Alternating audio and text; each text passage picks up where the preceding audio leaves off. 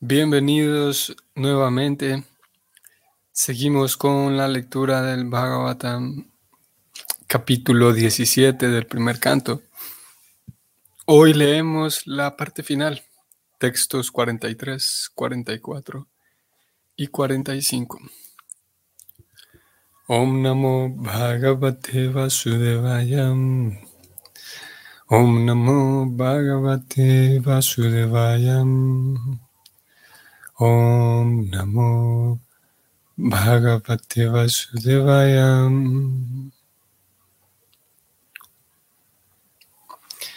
Saesha etari adhyasta asanam partivachitam pitamahe nopanyastam ranyaranyam viviksatam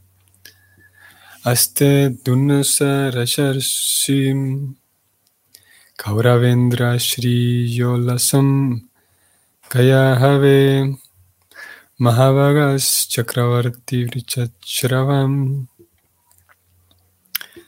Traducción del verso o de ambos versos, ya que aquí leímos juntos 43 y 44. La traducción es la siguiente.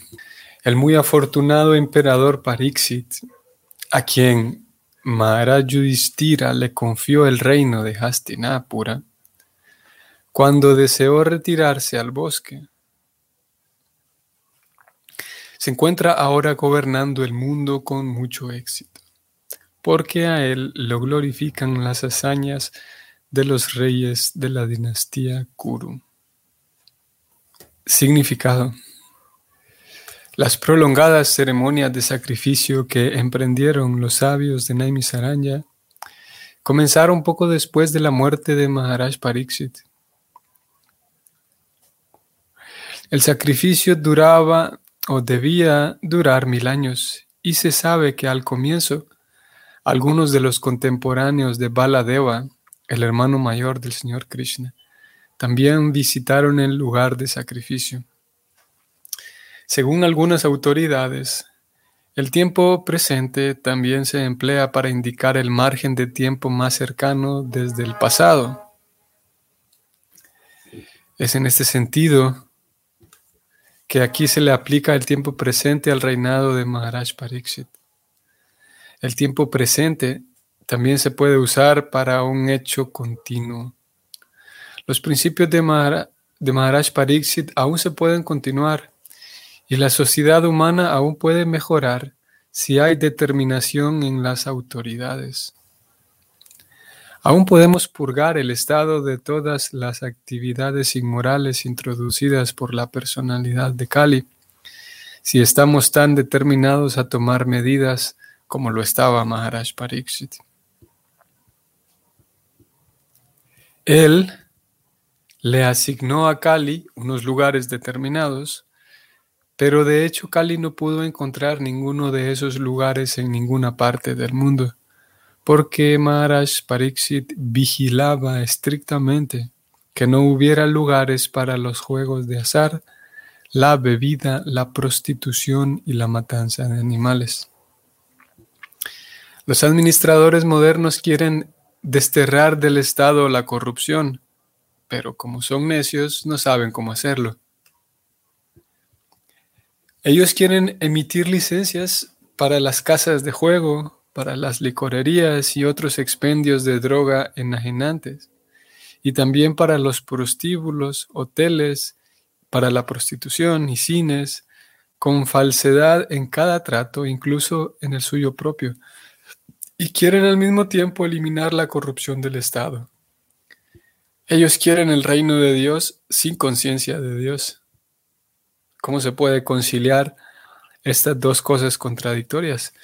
Si queremos eliminar la corrupción del Estado, en primer lugar debemos organizar la sociedad de modo que acepte los principios de la religión, es decir, la austeridad, la limpieza, la misericordia y la veracidad.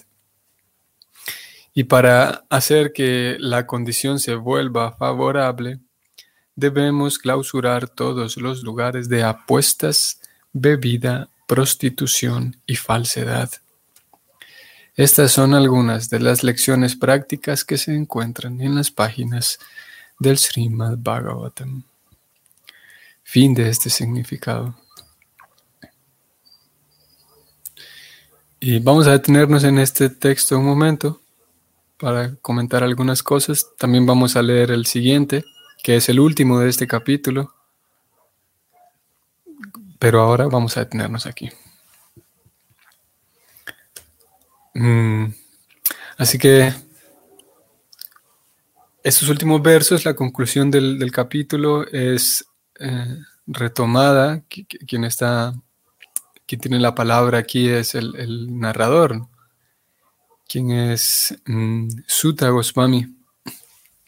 Y Sutta Goswami, después de narrar todo el capítulo, entonces él dice que él les habla a, su, audiencia, que son los sabios que están allí algunos de ustedes recuerdan cómo es, cómo es este asunto, que los sabios se reunieron, iban a hablar, iban a hacer esta gran ceremonia, y entre todos ellos escogieron a Sutta Goswami para que les narrara el Bhagavatam. Ahora Sutta Goswami les dice que, que sí, que por, esa razón el verso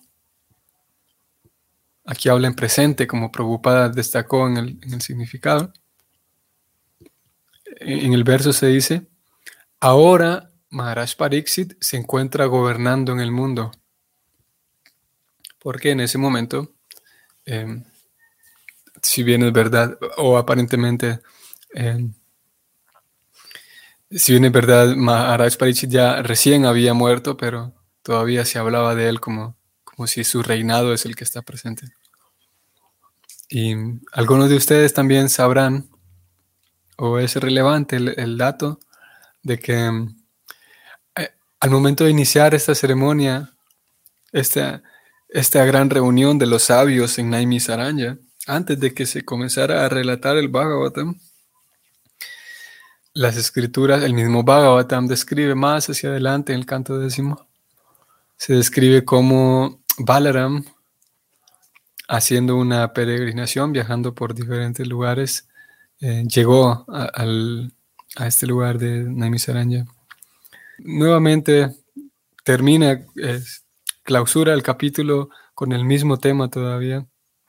Y ustedes sabrán que, ya que él como fundador del, del, de la de ISCON, de la ISCON, a sus propios discípulos les pide que como, como una medida de, como un requisito, cualquier persona que quiera eh, formar parte de, su, movimiento, de su institución, de ISCON, y que quiera beneficiarse de todo lo que, todo lo que la, la institución, todo lo que la ISCON tiene, entonces deberá observar esos cuatro principios, ya que él ha venido hablando una y otra vez, y principalmente en este capítulo que yo recuerde, no hay otro capítulo, no hay otra sección más adelante en el Bhagavatam en donde se le dé tanto énfasis a este tema de Kali y los, la, vida pecaminosa, la vida que obstruye. Y debido a que él lo recomienda una y otra vez, entonces él de manera práctica y ejemplar también, en aquella sociedad que él funda, él pone como requisito eso, que, que cualquier persona que en el momento de la, em, de la formal iniciación, ya cuando un estudiante ha, eh, ha quedado convencido de que, de que es esto lo que quiere, ha quedado convencido de que la vida devocional dentro del Bhakti Yoga o a través del Bhakti Yoga realmente le sirve, le funciona y es la vida real, la vida espiritual.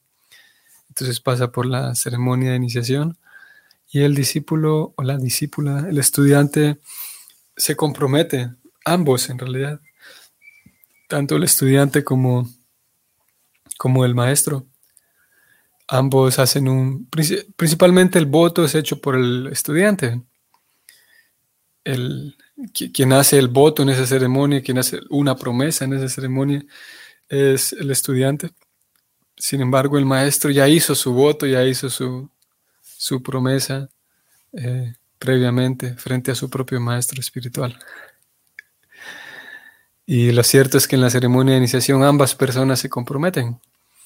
El discípulo se compromete a seguir estrictamente en su propia vida, seguir, mantenerse siempre al margen de estas cuatro actividades, que si bien es verdad, las hemos leído una y otra vez en la, a lo largo del capítulo. La voy a subrayar nuevamente, eh, creo que aparecen aquí, deben aparecer. Aquí está.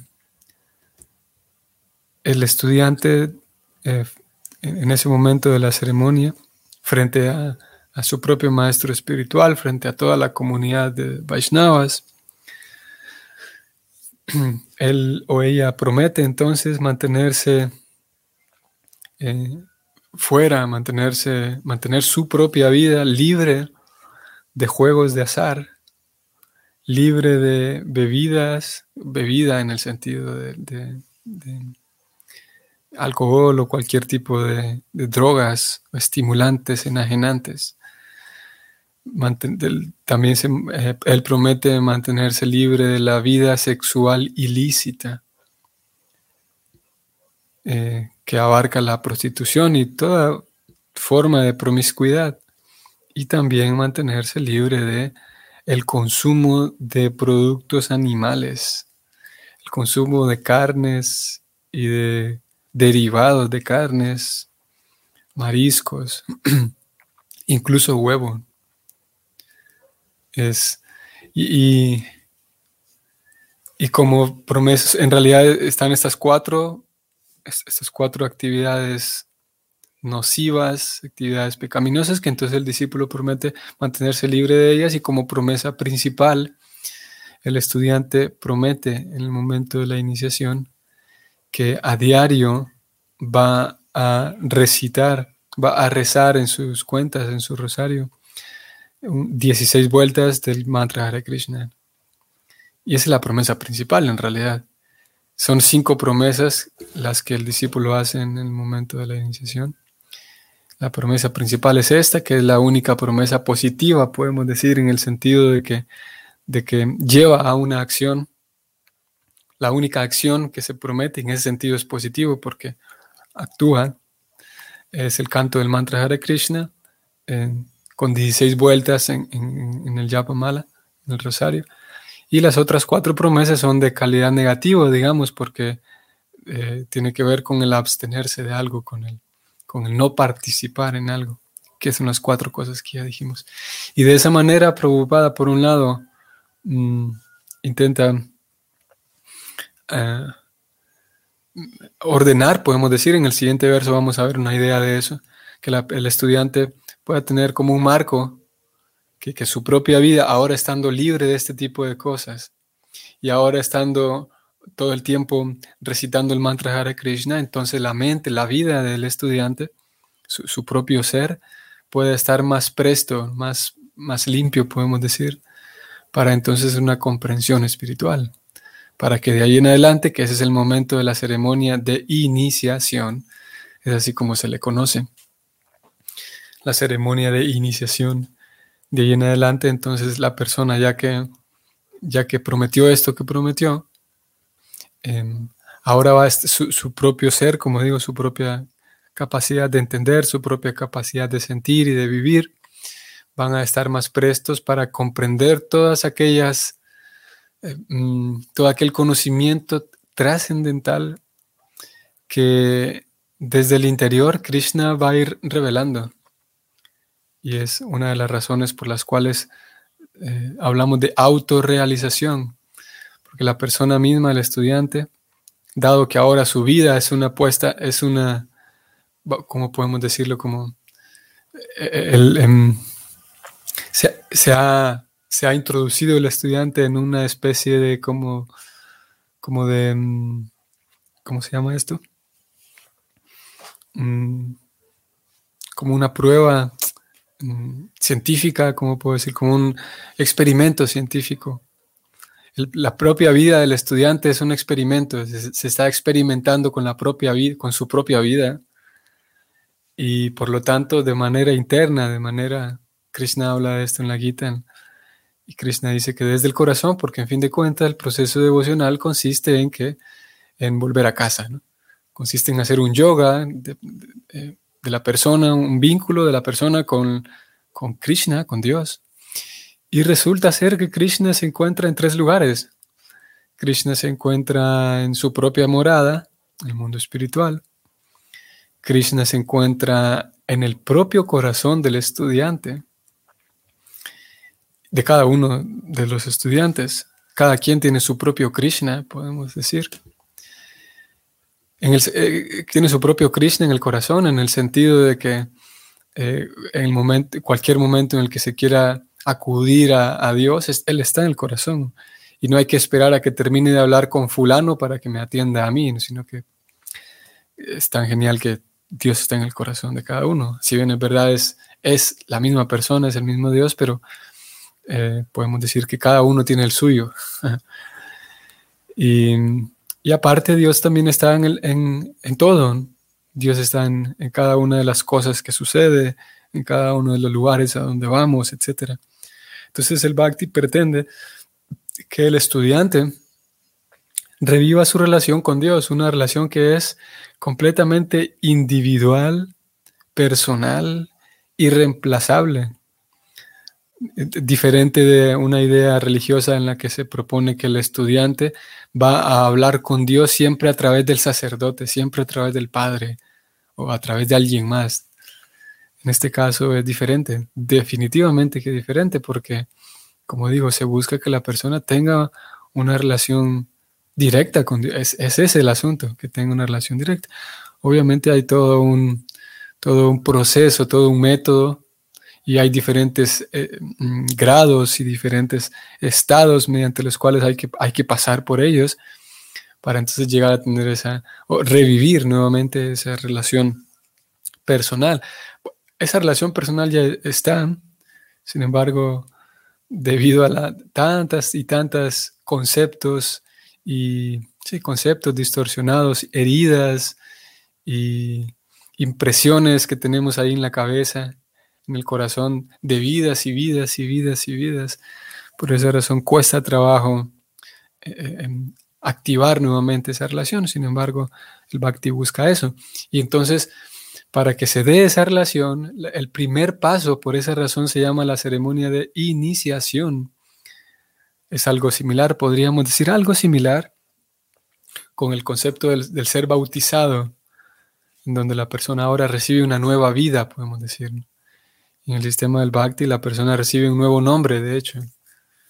No hace falta que la, persona, que la persona cambie su nombre civil por su nuevo nombre espiritual.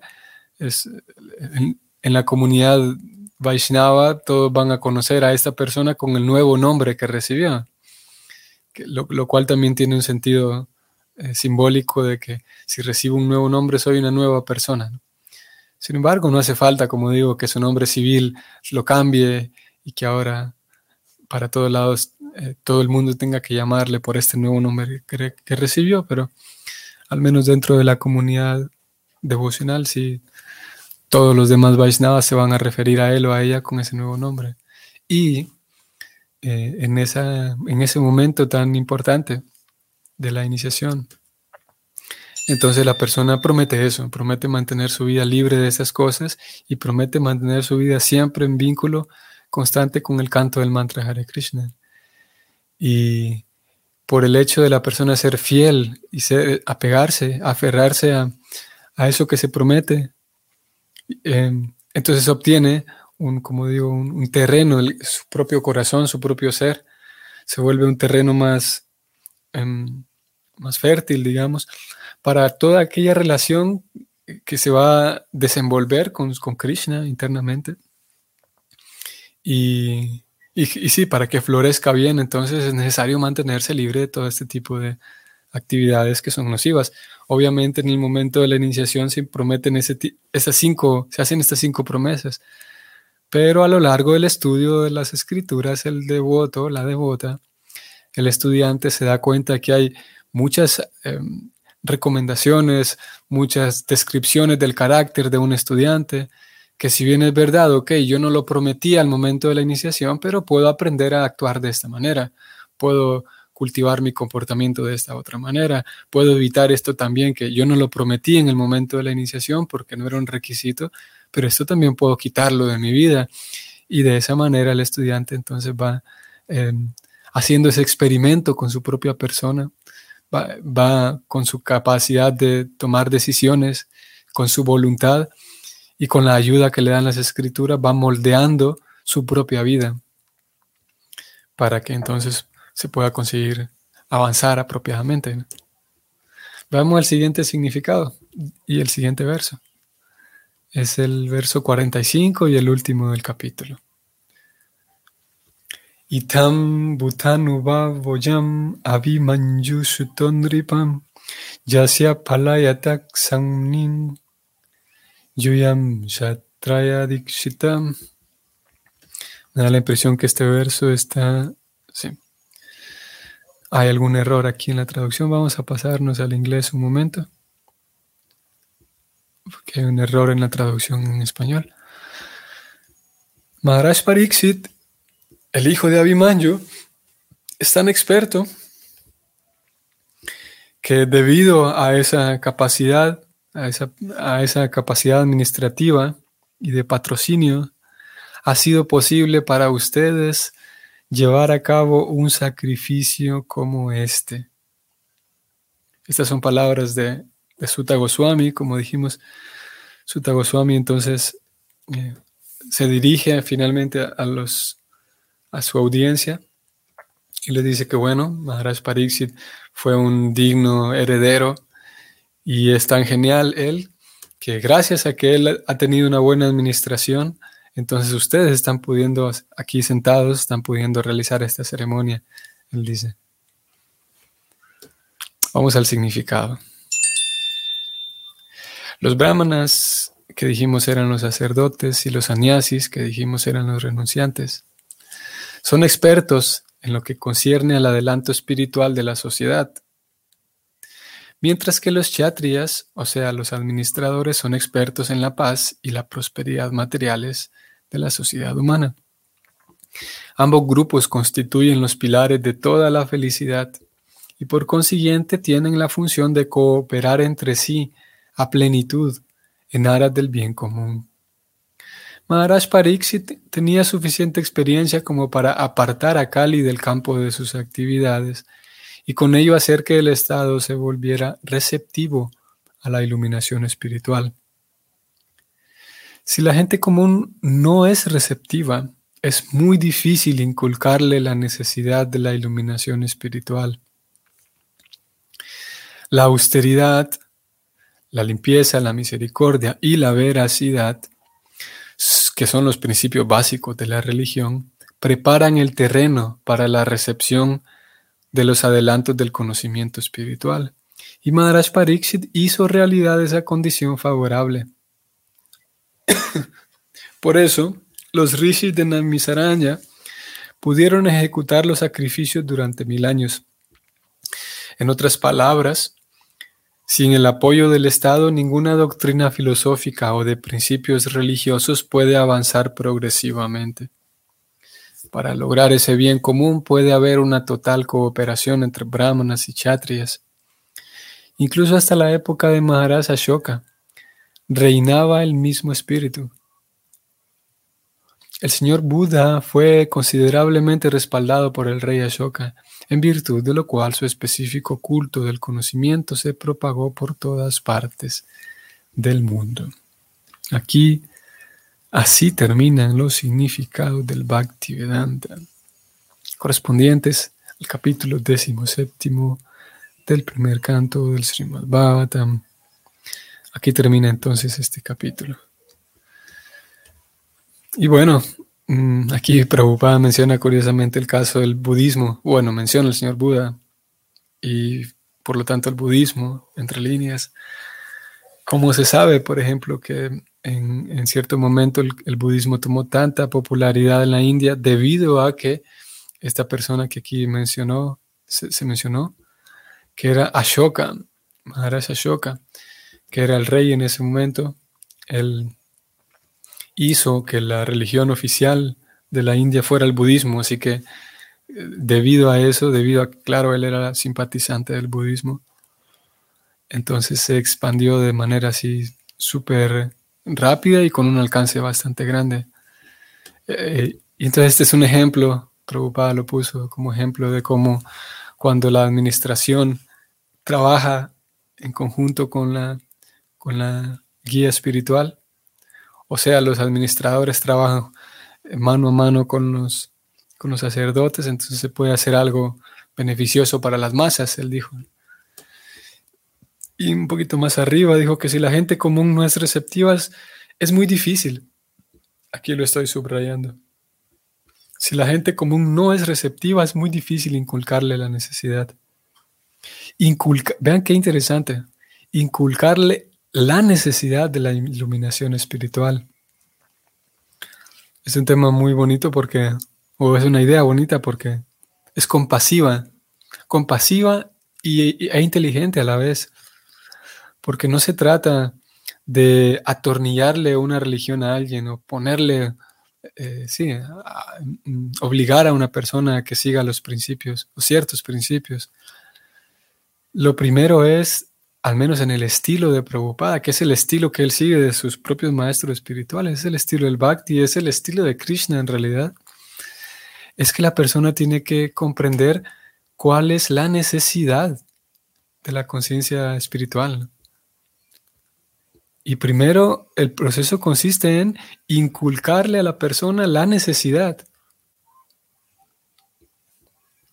Eh, porque si la persona comprende que, es, que tal o cual cosa es necesaria, entonces lo que sigue de manera natural es que la persona lo, lo sí, se acoplará a eso de manera más voluntaria. Y como lo hemos visto en otras ocasiones, si es voluntario, es la única manera que tenga resultado el avance espiritual. Si no es voluntario, entonces lo veíamos hace unos días, no reporta ningún beneficio espiritual, decíamos. Claro, porque si alguien lo está haciendo a la fuerza, no tiene fe en lo que está siguiendo. La fe únicamente puede darse cuando la persona lo hace de manera voluntaria. Y entonces Prabhupada escribe, si, si la gente común no es receptiva, es muy difícil inculcarle la necesidad. Por esa razón, Prabhupada diseñó algunos métodos para atraer la, atención de la gente común, para que la gente común se sienta atraída y después de un tiempo, después de un tiempo de conversar con ella, tratar de darle argumentos y razones, entonces comprende la necesidad. Y, pero no es, no es que Prabhupada busca simplemente salir a la calle y, y hacer un show, hacer una, puesta en escena en la calle y que la gente nos mire en la calle y ya la persona, hoy sí, por fin nos vio, ya, ya hicimos nuestra labor espiritual. El objetivo, lo menciono porque algunos de ustedes sabrán cómo funciona de parte de, la ISCON y algunos grupos Vaishnava, salir a las calles y tratar de hablar con algunas personas, que vean que existimos, tratar de compartirles algún libro, tratar de compartirles algo, algún, algún eh, eh, en algún libro, algo, ¿no? Pero el objetivo de esas actividades es que la persona despierte un poco de interés por, el, por aquella, aquel grupo y que se acerque para eventualmente entonces inculcarle la necesidad de la iluminación espiritual. Porque entonces la persona podrá hacer un avance espiritual, que es diferente a salir a la calle y hacer un espectáculo para que llamar la atención de ellos y que nos vean y que luego se vayan. Claro que la gran mayoría de los casos ocurre así, así es como sucede. Pero el objetivo es ese, que entre tantas personas algunos sientan la atracción por acercarse un poco más y, en fin de cuentas, que se dé esa necesidad para que la persona tome lo que le sirva de, este, de todo este bagaje y toda esta eh, tan profundo conocimiento espiritual que Prabhupada heredó. Muy bien, entonces así hemos llegado al final de este capítulo, felizmente. Y vamos a solamente darle un vistazo a cuál es el, el título del siguiente capítulo, que comenzamos desde mañana. Hmm. Capítulo 18, Maharaj Pariksit es maldecido por un niño brahmana. Ok, entonces estimados amigos, estimados Vaishnavas, nos vamos a detener aquí. Mm, ah, perdón, ah, parece ser que hay una pregunta. Sí. Evelyn, saludos, Evelyn. Hare Krishna, reverencias igualmente. ¿Cómo podemos desarrollar una práctica espiritual natural? Es decir, ¿cómo podemos interiorizar o realmente desarrollar una relación real con Krishna? Mm, bueno, la primera pregunta, ¿cómo podemos desarrollar una práctica espiritual natural? Mm, con paciencia, podríamos decir, porque mm, una práctica espiritual natural podría ser sinónimo de una práctica espiritual madura, digamos. Es como, no sé, muchas otras cosas, como subirse a una bicicleta, andar en bicicleta.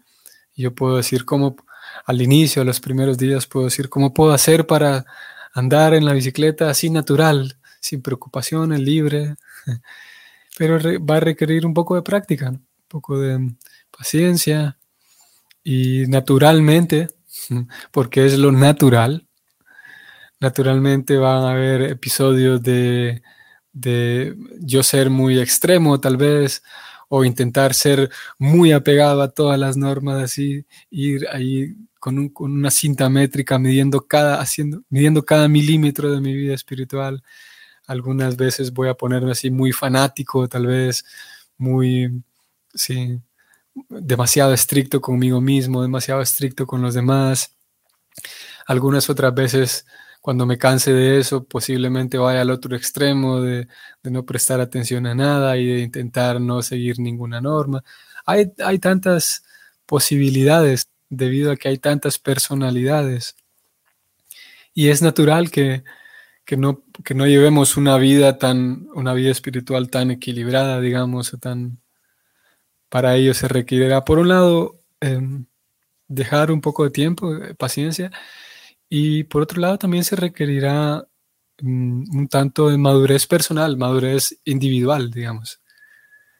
Si la persona, por ejemplo, es una persona situada en su vida, si, hay una diferencia, por ejemplo, entre, no sé, un adolescente o un joven mismo que lleva una vida espiritual y una persona, no voy a decir anciana, pero una persona, un, un adulto así, maduro, puesto.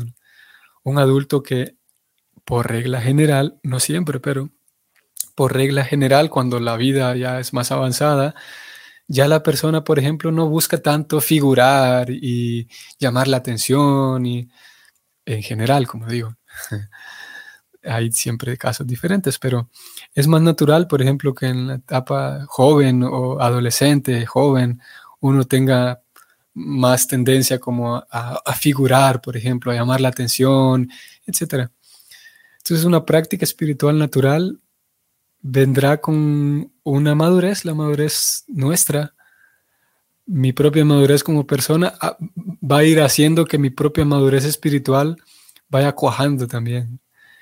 Y así que el que podemos hacer es seguir con paciencia, seguir con, con, sí, con paciencia, tratar de llevar eso, una vida limpia, una vida cuerda y seguir con paciencia. es decir, cómo podemos interiorizar, ¿cómo podríamos interiorizar nuestra relación con Krishna? de acuerdo con las escrituras, es que para interiorizar esa relación con Krishna, los primeros pasos es interiorizar, por ejemplo, mi, eh, propia observación de mí mismo, observar mis propias, mis propias eh, habilidades, mis propios recursos, observar mis propias limitaciones. Luego viene observar entonces cómo convivo con los demás, observar mi, mi, mi relación, mi forma de convivir con los demás observar muy importante mi forma de convivir con otras personas que están dedicando su vida a Dios, súper importante. Y en la medida en la que uno va ganando experiencia, con lo primero que ya dijimos, y en la medida en la que uno va ganando experiencia de cómo convivir con los demás, cómo convivo con lo demás, con, con los bienes que Krishna me permite tener, con los bienes de Krishna que, que, no los administro yo, pero los bienes del templo, por ejemplo, todos los, todos los recursos. Y en la medida en la que vamos teniendo un buen comportamiento, digamos, con, con lo demás y con los demás, especialmente con los devotos, entonces vamos ganando experiencia para tener una buena relación con Krishna.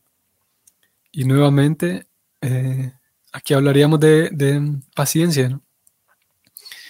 Y para, a la medida en la que voy mejorando mi relación con los demás, estoy más seguro de que mi relación con Krishna va a ser buena, mi relación personal, digamos. Y como punto clave también, en realidad hay muchas cosas importantes y punto clave es escuchar acerca de Krishna, en la lectura y la escucha acerca de Krishna, específicamente acerca de las historias de Krishna. Ustedes sabrán que Prabhupada escribió este libro, el, libro de Krishna se titula, o Krishna la suprema personalidad de Dios. Nosotros en este espacio eh, hablamos poco de Krishna. A veces, generalmente hablamos más de la filosofía y, y sí, la parte filosófica y práctica un poco. Hablamos poco así de las historias de Krishna. Pero es importante escuchar acerca de, de, la personalidad de Krishna, de la persona, de su forma de, de convivir, su forma de ser. Eso también es vital, es importante. Entonces, que tengan un bonito día hoy miércoles o martes. Sí, hoy martes. Y hasta mañana. Hare Krishna.